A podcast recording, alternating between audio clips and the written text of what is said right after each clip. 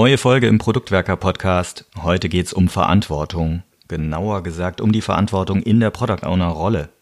Wir wollen uns den Ansatz The Responsibility Process von Christopher Avery einmal näher angucken und was dieser mit Product Ownern zu tun haben könnte. Und genau dafür haben Olli und Dominik einen perfekt passenden Gast, Andreas Schlieb. Vielen vermutlich besser bekannt als Andy Schlieb. Andy ist ein langjähriger, sehr erfahrener und weltweit wirklich gut vernetzter Scrum-Trainer, der vor allem auch viele Product Owner Trainings gibt. Und auch schon intensiv mit Christopher Avery zum Thema Responsibility Process zusammengearbeitet hat. Also eine super Gelegenheit, das Thema Verantwortung übernehmen als Product Owner mit einem tollen Experten zu beleuchten. Euch viel Spaß dabei.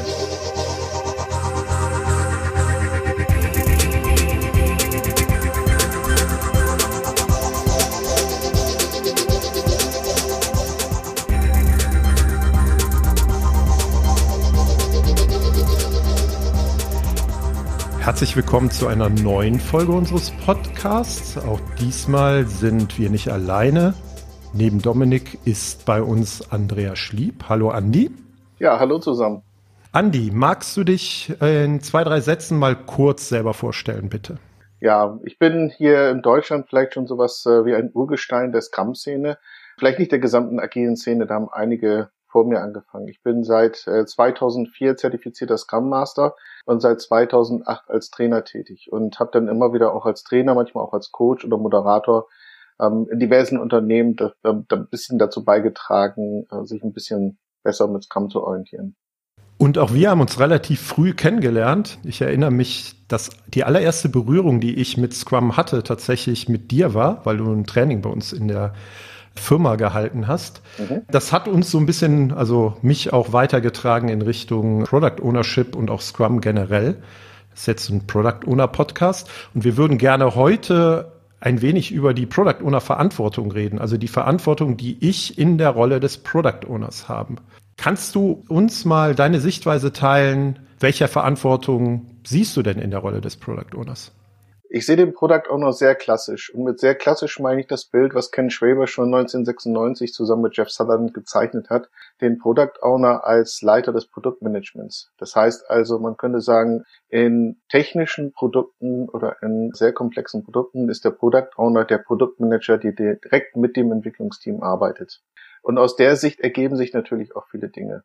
Natürlich gibt es heutzutage auch so diese Product Ownerchen Sichtweise. Das heißt also so ein Product Owner von einem Team ähm, zusammen mit vielen Product Ownern. Aber also meine Vorstellung geht dann eher so in die Richtung von diesem ursprünglichen Bild oder vielleicht auch das, was der Marty Kagan in seinem Inspire zeichnet. Das heißt also der Product Manager, der sich eben halt nicht nur darum kümmert, was ist das richtige Produkt, sondern eben halt auch da, wie können wir dieses Produkt gemeinsam entwickeln. Immer wieder auch einen kurzen Feedback-Zyklen nach vorne bringen. Es ist spannend, dass du von der ähm, Produktmanagement-Perspektive kommst. Das heißt, ein Product Owner ist für dich ein Produktmanager, aber in der spezifischen Rolle innerhalb von Scrum, wenn ich das jetzt so zusammenfassen würde. Also gar nicht so sehr. Äh, das Muster des Product Owners, das äh, gilt ja über Scrum hinaus. Man kann es auch andersrum sagen. Wenn man Scrum macht, dann sollte der Produktmanager auch gleichzeitig der Product Owner sein. Kann man sich ganz einfach vorstellen. Product Owner besteht aus zwei Bestandteilen, Product und Owner. Also Product ist vielleicht klar, das ist etwas, was einen Wert darstellt für Kunden, was produziert wird von einem Team oder einer Organisation. Und Owner steht für Eigentümer. Mein Kollege der Peter Beck, der sagt das so schön, dass äh, gewissermaßen Ownership die Kombination ist von Leadership und Power. Ja, oder zumindest Empowerment. Das heißt also eine Person, die auch ermächtigt ist. Und das ist eben halt auch, wenn wir sagen, ein Product Owner bekommt eine Menge Verantwortung mit der Rolle übertragen, dann geht es für mich vor allen Dingen darum, dass das auch einherkommt mit Kompetenzen, mit Entscheidungskompetenzen. Ich frage ganz gerne in meinen Kursen, in meinen Product Owner Kursen am Anfang, wer von euch ist denn wirklich Product Owner? Und dann heben vielleicht so von 20 Leuten 18 die Hände. Und meine ich ja, okay, wer von euch hat denn die Kompetenz, beispielsweise zu entscheiden, dass ein wichtiges Feature im nächsten Release nicht rankommt? Und dann sind das vielleicht noch zwei. Wer von euch bestimmt denn überhaupt, welche Features in das Produkt reinkommen? Wer von euch kann denn zu Stakeholder Nein sagen? So, dann bleibt da vielleicht einer über. Und diese eine Person, das ist in meinem Bild der Product Owner. Also ist ein Product Owner vor allem auch jemand, der diese Verantwortung übernehmen kann, ein Produkt zu gestalten. Also der genau. so diese, diese Gestaltungshoheit hat oder Genau, äh, wobei Gestaltungshoheit, ein Product Owner ist ja auch ein Teamplayer. Also wenn wir jetzt mal darüber reden, welche Verantwortung hat ein PO, dann geht es nicht darum, jetzt irgendwie einzelkämpfermäßig ein Produkt durchzudrücken und die eigenen Vorstellungen gewollt reinzubringen, sondern es geht darum, tatsächlich im Team mit zum Beispiel Designern oder mit Entwicklern oder mit Fachexperten ja, dafür zu sorgen, die bestmögliche Lösung zu finden. Und äh, natürlich in der Konstellation finde ich es auch in Ordnung, wenn wir Product Owner Kurse machen, eben halt auch für Leute, die nicht der Product Owner sind oder die Product Ownerin, sondern äh, ich versuche das dann so ein bisschen einzurahmen und zu sagen, dieser Kurs ist für Product Owner und deren Unterstützer. Und Unterstützer kann alle sein. Es können Zuarbeiter sein. Es können Leute sein in der Organisation. Es sind Entwicklungsteammitglieder. Es können Designer sein äh, oder das Management oder wer auch immer. Und in diesem Gesamtkonstrukt haben halt Product Owner eben diese besondere Position oder besondere Verantwortung aus meiner Sicht heraus. Jetzt erlebe ich, zumindest in meiner beruflichen Praxis, wenn ich versuche, Product Ownern zu helfen, dass da ähm, eine ganze Menge Product Owner in Unternehmen arbeiten, die entweder so sind, wie du gerade skizziert hast, also vielleicht ein kleiner Product Owner, ganz egal, wie man ihn jetzt bezeichnet, ich habe neulich lustigerweise, glaube ich, von Roman Pichtler gehört äh, in dem Gespräch, den, was wir auch im Podcast hatten, dass er das als Scrum und als Safe Product Owner mittlerweile irgendwie bezeichnet hat. Also irgendwie so aus der Safe-Denke, der Kleine, der mit einem Team bestimmte Dinge macht. Er meinte das gar nicht so bewertend, aber mhm. einfach um es abgrenzen zu können. Aber ich erlebe da draußen eine ganze Reihe von Product Ownern, die sich sehr verantwortlich fühlen dann für ihr mhm. Produkt aber bei denen ich das Gefühl habe, wenn ich mit denen zusammenarbeite, sie übernehmen die Verantwortung in dieser Rolle nicht so wirklich. Mhm. Kannst du das teilen oder wie ist deine Sicht auf die Dinge? Ja, wenn wir von der Verantwortung einer Rolle sprechen, dann reden wir ja in Summe von eigentlich ziemlich vielen Dingen, die damit einherkommen. Und bei Verantwortung, da unterscheide ich ganz gerne, weil ich gewissermaßen das auch so im Programm vom Responsibility Process gelernt habe, zwischen der Verantwortung, die ich für mich übernehme und der Rechenschaft, die ich gegenüber anderen ablege. Und in unseren klassischen Organisationen sind wir gerne dabei, diese Rechenschaft zu verteilen. Ja, also, oder wer ist schuld, wenn es nicht funktioniert? Aber bisschen wenig darüber zu reden, welche Verantwortung kann ich überhaupt übernehmen. Und das führt dann häufig zu Rollenkonflikten. Das heißt also einer Abweichung zwischen dem, was meine Rolle an Erwartungen mit sich bringt und dem, was ich tatsächlich in dieser Rolle erfüllen kann. Wenn ich jetzt beispielsweise sage, ein Product Owner ist zuständig dafür, den Return on Invest zu maximieren. Das ist mal so die ursprüngliche Vorstellung. Ja? Also selbst von einem Teilprodukt. Wie tue ich das? Und dazu gehört dann vielleicht äh, automatisch gewisse Entscheidungen zu treffen, wie dieses Feature kommt nicht in dieses Release rein. Das ist jetzt nicht wichtig. Das bringt uns nicht den meisten Return. Wenn ich jetzt also von einem Product Owner in die Rolle mit reinpacke. Du sollst unsere Investitionen hier amortisieren. Ja, du sollst also einen möglichst großen Return machen. Und ich gebe dem aber nicht gleichzeitig äh, die Kompetenz mit, da die auch die entsprechende Entscheidung zu treffen. Dann wird dieser Product Owner niemals so handeln können, also niemals zum Besten des Unternehmens oder des Gesamtkonstrukts. Mit Kompetenz meinst du jetzt die Berechtigung von Seiten der Organisation, dass ich diese Entscheidung treffen darf oder auch soll und nicht die Befähigung im Sinne von, ich habe die Fertigkeit, eine informierte Entscheidung treffen zu können? Oder meinst du das ähm, beides irgendwie?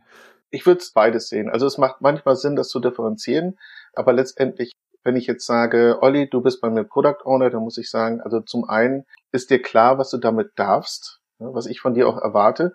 Das heißt also, das ist ja auch ein eingeräumter Handlungsspielraum vom Auftraggeber, vom Unternehmen. Aber zum anderen auch ist uns klar, was du dafür brauchst, ja, an Fertigkeiten, Fähigkeiten. Und das ist häufig so, wenn wir aus einer anderen Position gehen. Ich arbeite eher selten selber als Product Owner, sondern so als mittelbarer Stakeholder vielleicht oder als äh, Teammitglied in der Entwicklung oder als äh, manchmal auch einfach Anteilseigner, der dann seinen Senf dazu gibt. Meistens arbeite ich aber als Trainer oder Coach für Product Owner. Und aus der Position sage ich dann gewissermaßen, also was brauchst du dann an Fähigkeiten? Und dann ist es auch so ein bisschen eine Art gemeinsamer Aufschwung. Das heißt also, je mehr ein Product Owner kann, desto mehr wird er sich auch zutrauen und sich an Entscheidungskompetenz herausnehmen. Je mehr jemand sich an Entscheidungskompetenz herausnimmt, äh, desto mehr wächst er oder sie auch an der Situation und an den Fähigkeiten. Und ich würde da noch ergänzen, desto mehr Vertrauen hat er vielleicht auch von seinen Führungskräften, dann noch weitere Aufgaben übernehmen zu können. Also das ist zumindest das, was ich sehe. Wenn man ein, so habe ich dich jetzt gerade interpretiert, einen kleinen Schritt macht, dann noch mal mehr zu tun als das, was man aktuell getan hat und man da durchaus Erfolge hat, dass dann auch vielleicht der Handlungsspielraum, der Kompetenzraum auch vergrößert wird. Also auch von, von einer Führungskraftseite, ja. Natürlich. Ähm, ich habe jetzt äh, vor kurzem beispielsweise mit einer Gruppe gearbeitet von Product Ownern, vielleicht kleingeschrieben, äh, im Bereich der Infrastrukturentwicklung eines großen äh, Verkehrsunternehmens, wo man sagen kann, also was haben die eigentlich zu tun mit beispielsweise Product Discovery? Ja, weil die kriegen einen Auftrag, löse dieses Problem und sollen dieses Problem dann wirklich auch noch äh, mit einem Budget versehen und ähnlichen Geschichten. Nur, wenn ich jetzt mal sage, das eine ist wirklich so die Rechenschaft, die man ablegt, den Auftrag zu erfüllen und das andere ist eine Verantwortung, die man für sich selber nimmt, dann können wir schon darüber reden, was gibt es denn an Product Discovery äh, Techniken, was gibt es an Geschäftsmodellen, äh, wie kann man das Ganze auch mal anders sehen, äh, mit welchen Customer Development Techniken kann ich arbeiten, auch mit internen Stakeholdern. Das heißt also, es geht nicht nur darum, jetzt irgendwie von vornherein mehr Rechte zu haben oder sich mehr herausnehmen zu können, sondern einfach, wenn jemand jetzt selber Product Owner ist sich dann einfach zu fragen, okay, was kann ich einfach machen, um diese Rolle besser auszufüllen. Ja? Und manchmal, also als, als Product Owner, da hat man eben halt viele Aufgaben. Ne? Also Richtung Entwicklungsteam geht es darum, äh, vor Dingen dafür zu sorgen, dass das Entwicklungsteam möglichst eigenständig arbeiten kann und nicht wegen jeder Detail- oder Designentscheidung zu einem Product Owner gehen muss, ja? sondern dass die Leute miteinander reden und mit anderen. Ja? Und das aber ganz klar ist, wo wollen wir hin? Die wichtigste Aufgabe des POs gegenüber dem Team ist es, die Vision zu kommunizieren, die Zielrichtung. Für die anderen Elemente, ähm, da können teilweise, also beispielsweise in Large Scale Scrum, da gehen die Teams selber los und machen Backlog Refinement mit den Fachexperten. Da wird der Product Owner gar nicht für gebraucht, weil die Zielrichtung ist klar. Ne? Aber gerade auch gegenüber den Stakeholdern immer wieder ähm, ja, dieses Balance-Spiel zwischen Entscheidungskraft, ja, das heißt, wir machen das jetzt so, wie ich sage, aber auch Diplomatie. Wir hören, wir holen verschiedene Stimmen ein. Äh, das ist äh, eine gehörige Herausforderung. Das merke ich auch selber, gerade so in meiner Produktarbeit bei der Scrum Alliance. Da bin ich ja auch äh, Mitglied von dem Fahrt zum CSP-Team, was man auch als Produkt sehen kann. Und ich bin da nicht der Product Owner von uns. Wir haben eine Product Ownerin, die die Entscheidung trifft aber wir müssen halt auch im Team viele PO-Techniken anwenden ja, und dann manchmal auch Entscheidungen treffen. Häufige Releases machen, damit leben, dass wir es nicht perfekt haben können, das Feedback einholen und dann dementsprechend uns fortentwickeln. Jetzt hast du gerade eben schon mal ähm, den Responsibility-Prozess äh, erwähnt. Äh, vielleicht lassen wir den auch kurz zum Thema Verantwortung übernehmen mit einfließen in unsere Diskussion. Kannst du den kurz skizzieren für uns, für unsere Hörer? Ja, also der Responsibility Process ist ja ein Modell, was uns selber zeigt, wie wir eigentlich umgehen mit Problemen. Es geht gar nicht so sehr darum, andere zu bewerten, sondern sich selber anders zu sehen. Und der Responsibility Process startet halt damit, dass wir ein Problem mal identifiziert haben und häufig dann als erstes Mal jemand anderen finden. Das heißt also, wir haben jetzt ein gewissermaßen, das Team hat etwas falsch verstanden, das heißt, das Team ist doof oder so. Ne? Also ich, mein Team ist nicht gut genug oder irgendwas. Diesen, diese Geisteshaltung nennen wir Schuldzuweisen oder Lay äh, beschuldigen, Lay Und da wissen wir auch, da kommen wir nicht weiter. Und das gilt jetzt auch nicht als wirklich Verantwortung übernehmen. Dann können wir natürlich eine Stufe weitergehen und sagen, ja, ich habe doch hier beispielsweise alles in die Abnahmekriterien reingeschrieben und denen auch noch ein Bild gemalt. Ich habe doch meinen Job getan als Product Owner. Oder generell gesagt, diese Geisteshaltung der Rechtfertigung, wo wir irgendwelche Geschichten konstruieren, die sagen, also das Problem ist zwar da, aber es liegt nicht an mir. Die beste Geschichte oder die stärkste Geschichte ist dann immer noch die, das ist einfach so. Ja, also das ist einfach so, ich habe hier nicht mehr Kompetenzen, ich kann es nicht besser machen. Ähm, ich habe eine Rechtfertigung, damit mit diesem Problem zu leben, statt das anzugehen. Jetzt gibt es so eine gewisse Schwelle. So die erste Schwelle, das ist die, wo ich merke, wie viel Einfluss ich eigentlich selber habe auf äh, das Problem und auf die Lösung. Und diese Schwelle fängt an mit einer Geisteshaltung des Schämens. Ja, also ich schäme mich. Ich denke, dass ich dieses Problem habe, liegt daran, dass ich nicht gut genug bin. Ja. Also hätte ich mal besser verhandelt oder hätte ich hier eine bessere Position gefunden oder hätte ich das mit dem Team klarer gemacht, was ihre Eigenverantwortung ist, dann hätten wir jetzt nicht das Problem, dass das Team was gebaut hat, womit ich nichts anfangen kann. Ne? Oder wäre ich mal beim Team vorbeigekommen oder was auch immer. Es liegt an mir und vor allen Dingen an meiner Unzulänglichkeit. Das ist allerdings auch ein recht bequemer Zustand. Ja, das ist so äh, die gute deutsche Verantwortung. Bekenne deine Schuld und du brauchst nichts ändern. Also Kollektivschuld nach dem Zweiten Weltkrieg äh, ja, ja, wir sind furchtbar schuldig, nur was machen wir damit? Ja, und das merken wir auch heutzutage. Also äh, allein irgendwo so eine Art Moralschuld mit sich hinzutragen, ohne irgendwelche Handlungsoptionen, bringt dann halt nicht weiter. Deswegen gibt es die nächste Stufe. Die nächste Stufe ist die Verpflichtung. Die Verpflichtung gibt mir gewissermaßen Prinzipien. Was soll ich denn tun? Was wird von mir erwartet? Was sagt der Prozess? so, was steht denn im Scrum Guide? Aber im äh, Scrum Guide steht doch, ich soll jetzt den, äh, mit den Leuten das und das machen. Diese Geisteshaltung der Verpflichtung sehen wir auch häufig bei neuen Scrum Mastern übrigens, ne, die dann ankommen und sagen, hier, ich habe hier so mein, mein Scrum-Prozess in der Hand und laut Scrum-Prozess hast du das jetzt gerade falsch gemacht. So, in meinen Product Owner Trainings sage ich den Leuten, pass mal auf. Es gibt die Scrum-Regeln und es gibt das, was ihr braucht. Ihr seid Product Owner, ihr kümmert euch um das, was ihr braucht und dass die Regeln eingehalten werden, ja, da kommt dann der Scrum Master als Schiedsrichter an. Das ist wie manchmal wie im Handballspiel, ja, wenn sich da alle Spieler einzeln darum sorgen würden, nie zu faulen, da wird keine Mannschaft das Spiel gewinnen. Du musst auch mal faul spielen, du musst auch mal rangehen, ja.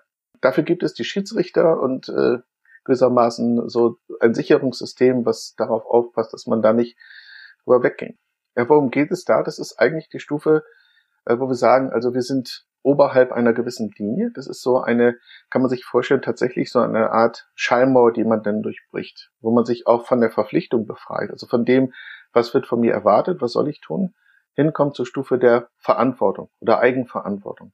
Und damit rede ich jetzt also nicht von einer übertragenen Verantwortung. Ja, also du bist verantwortlich dafür, dass jetzt äh, hier irgendwie User Stories aufgeschrieben werden, sondern tatsächlich eine Verantwortung, die ich übernehme. Ich sage, ich als Product Owner trage die Verantwortung, dass die Anforderungen klar verstanden sind. Ja, und jetzt kommt natürlich die Frage, wie lebe ich das? Zum Beispiel sage ich, äh, was will ich? Ich möchte, dass meine Entwickler, wenn sie, wenn sie das Gefühl haben, sie haben etwas nicht verstanden, auch mal nachfragen nicht ständig bei mir nach dem Motto, was ist so die Richtung, ne, was willst du vorgeben, sondern vielleicht bei denjenigen, die es nachher benutzen oder so. Vielleicht gibt's aber auch so irgendwie so etwas, was dem entgegensteht, was ich auch will. Ja? Also was ich auch will, ist beispielsweise natürlich, dass jetzt nicht so viel Chaos läuft. Ja? Also ich möchte gewissermaßen auch vermeiden, dass jetzt äh, ständig irgendwelche Stakeholder zum Team kommen oder neue Aufträge reingeben. So, ich merke also, ich habe gewisse Absichten, manchmal auch Dinge, die einander im Widerspruch stehen. Typischerweise ist es aber so, wenn ich auf der Stufe der Verantwortung bin, habe ich gemerkt, dass ich diese Sachen alle im Griff habe. Ich brauche mich nur noch entscheiden. Ne?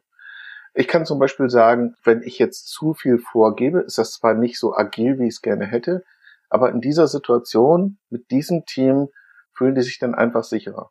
Oder ich sage, okay, ich werde nicht, ich werde diese ganzen Sachen nicht aufschreiben, aber dafür werde ich mir mehr Zeit reservieren und dann sagen, wenn es euch unklar ist, dann kommt zu mir. Und wenn ihr mich nicht greift, dann entscheidet ihr so, wie ihr denkt. Und dafür haben wir eben halt alle zwei Wochen ein Review, wo wir dann korrigieren können. Okay, vielleicht gibt es gewisse Dinge, äh, das merke ich dann auch, wo ich Vorgaben treffen muss. Unsere Unternehmensfarbe ist nun mal blau und nicht rot. Ja, das wollte ich dann vielleicht noch mal vorher aberwähnt haben, bevor ihr jetzt alles in Rot macht.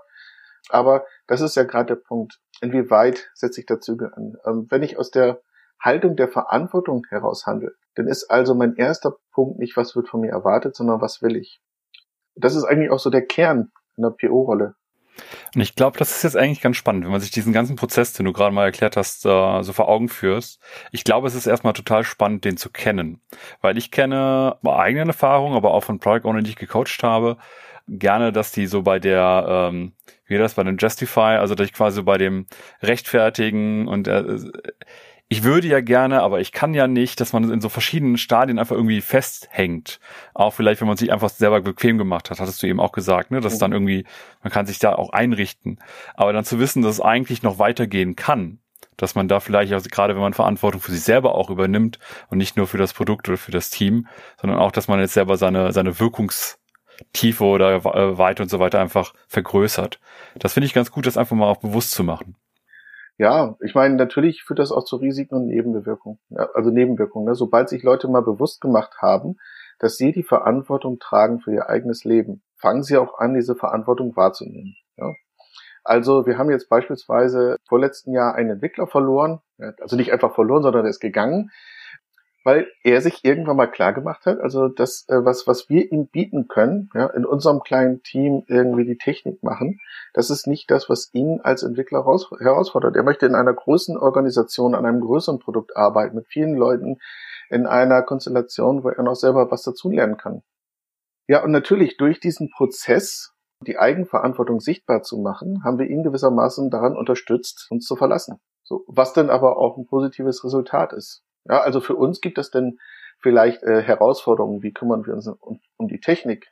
Äh, angenehme Nebenwirkung war, dass ich dann auch mal wieder ein bisschen programmieren durfte.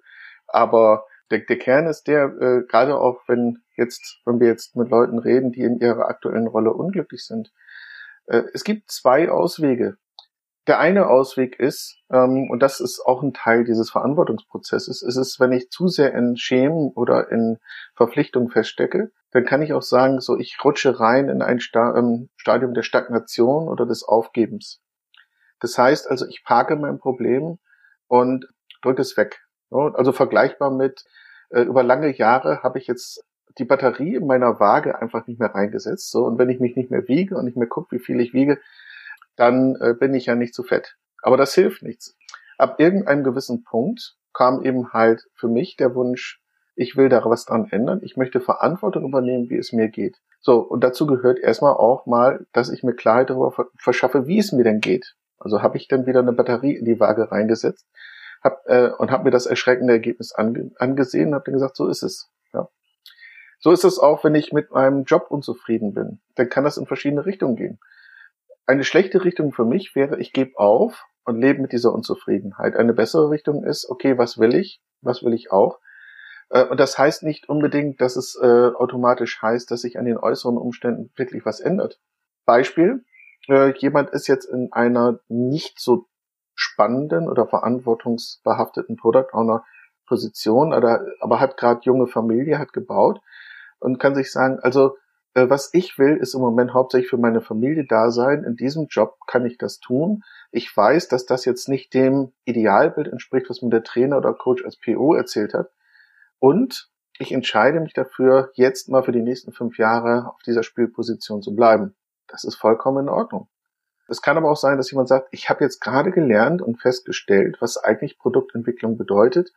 Und ich sehe, dass es in diesem Unternehmen äh, nie so sein wird, dass ich all diese Register ziehen kann, mit diesen spannenden Techniken arbeiten kann, tatsächlich reingehen kann, um Experimente zu machen, um Produkte echt zu gestalten.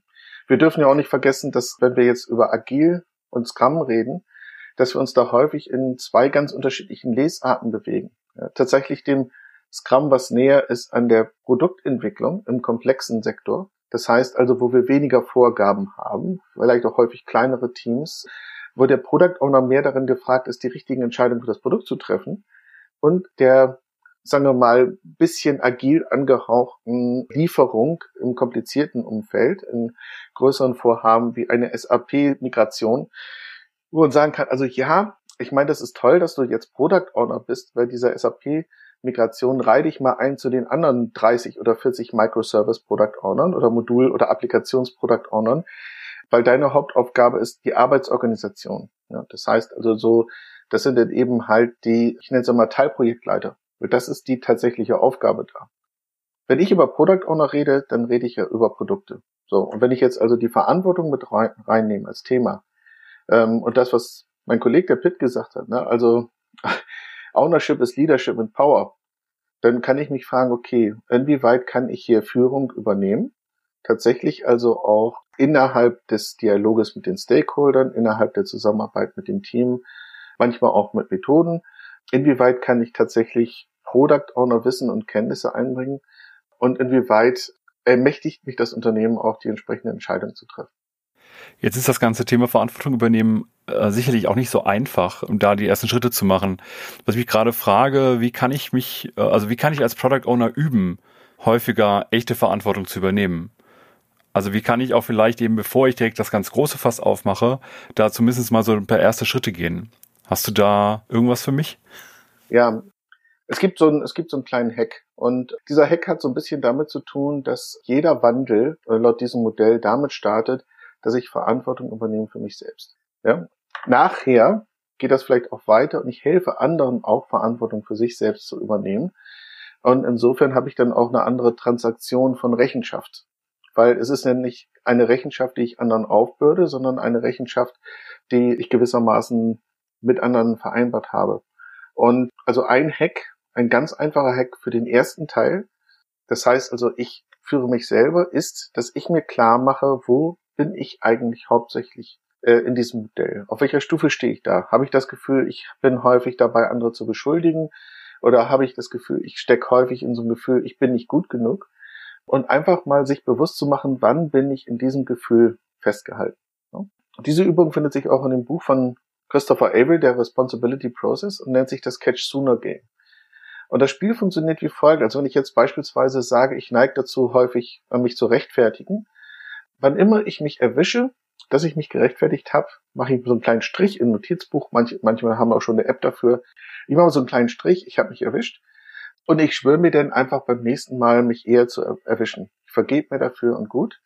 Und wenn ich jetzt irgendwo mal das geschafft habe, mich eher zu erwischen und aus diesem Verhalten rauszugehen, das heißt, also ich habe gemerkt, ich würde mich jetzt rechtfertigen, aber ich gehe einfach mal eine Stufe weiter. Und wenn es nur ist, ich sehe die Verantwortung bei mir selbst und fühle mich dann schuld oder mir ist klar, dass mein eigenes Verhalten dazu beigetragen hat oder zu diesem Problem beiträgt, dann mache ich mir halt zehn Punkte. Ja, und am Ende des Tages gucke ich mal, wie viele Punkte kriege ich zusammen. Das heißt, ich belohne mich auch dafür, wenn ich aus meinem Verhalten nicht rauskomme. Dieses Catch Sooner Game, das gibt einem gewissermaßen schon mal ähm, ein sehr gutes Gefühl dafür, wie viel Kraft man selber hat, seine eigene Reaktion zu bestimmen, sein eigenes Verhalten in einer Umgebung. Jetzt habe ich mich gefragt, als ich euch beiden zugehört habe, wenn ich diese Schritte mache, auch im Hinblick von mehr Verantwortung übernehmen als Product Owner und dann auch vielleicht dieser Product Owner bin, der wirklich in der Produktentwicklung im Komplexen unterwegs ist, hast du denn das Gefühl von den Unternehmen, Organisationen, die du siehst, dass das von der Organisation gewünscht, gewertschätzt wird? ich will jetzt nicht schon wieder so eine, so eine äh, Rechtfertigung für Product Owner aufmachen von ich kann ja nicht, mhm. aber mich, mir stellt sich trotzdem die Frage, wenn ich mich in so eine Richtung entwickle, ob das auch etwas ist, was eigentlich die Organisation mit fördern oder unterstützen würde. Ja, die Organisation wünscht sich ja auch Rechenschaft. Das heißt also, was man organisatorisch braucht, und das wäre auch so der zweite Hack, ist eine Brücke von Eigenverantwortung zur Rechenschaft. Und diese Brücke gibt es. Das heißt also, ich sehe durchaus die Chance, dort eben halt diesen Brückenschlag zu machen. Äh, das funktioniert wie folgt. Wir leben es einfach vor. Das heißt, als Product Owner oder als Mitarbeiter oder als Führungskraft leben wir das vor, dass wir selber gewissermaßen für uns klar machen, ich handle hier aus Verantwortung. Ich trage eine Verantwortung, die ich mir selber gewählt habe. Dass wir uns dann im zweiten Schritt klar machen, was möchte ich von dem anderen? Was ist meine Erwartung? Also beispielsweise, wenn es darum geht, äh, wie in meinem Beispiel äh, mit einem Team auszuhandeln, wie viel das Team selber entscheiden soll und wie, bei wie viel nachgefragt werden soll. Ja, ich mache mir klar, was möchte ich. Dann mache ich das aber auch dem anderen klar, beispielsweise dem Team im dritten Schritt und äh, sorge also auch dafür, dass ich verstanden worden bin. Ich vergewissere mich gewissermaßen, dass der andere, dem ich jetzt eine Aufgabe oder eine Verantwortung übertragen möchte, tatsächlich auch weiß, worum geht's.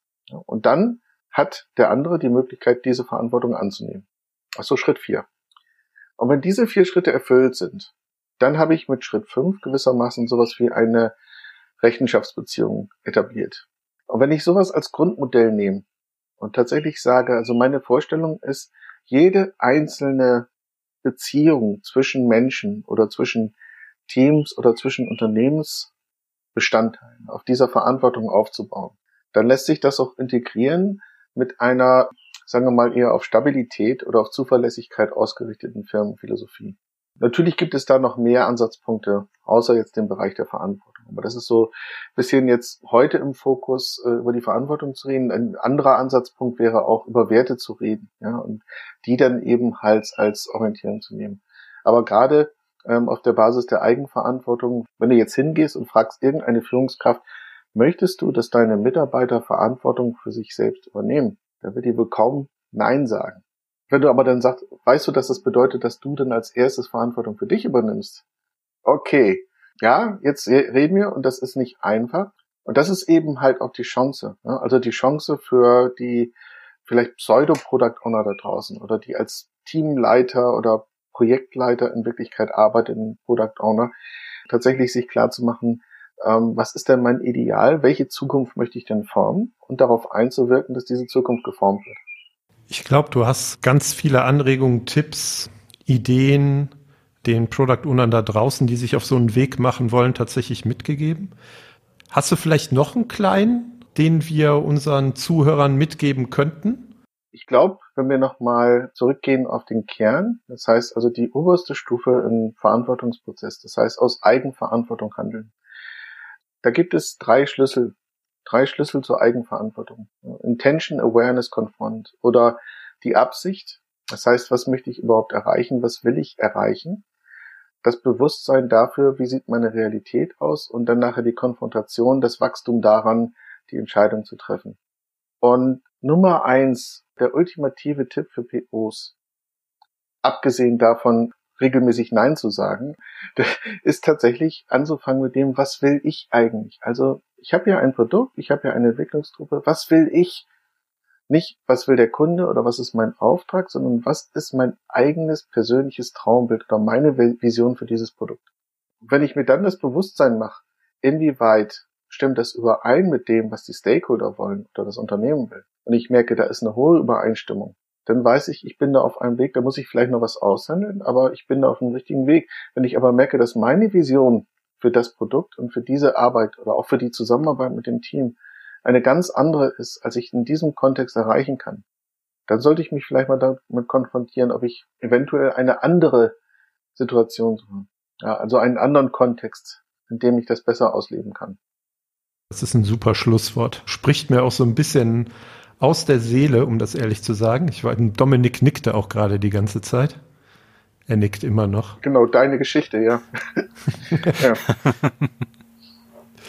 Ich danke dir ganz herzlich, Andy.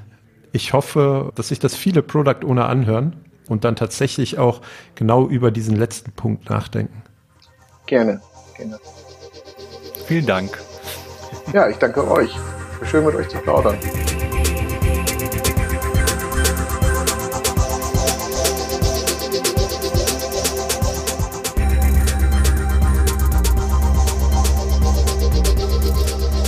Wir freuen uns über euer Feedback zu dieser und anderen Folgen. Ihr findet uns im Netz unter produktwerker.de oder bei Twitter unter dem Namen Produktwerker.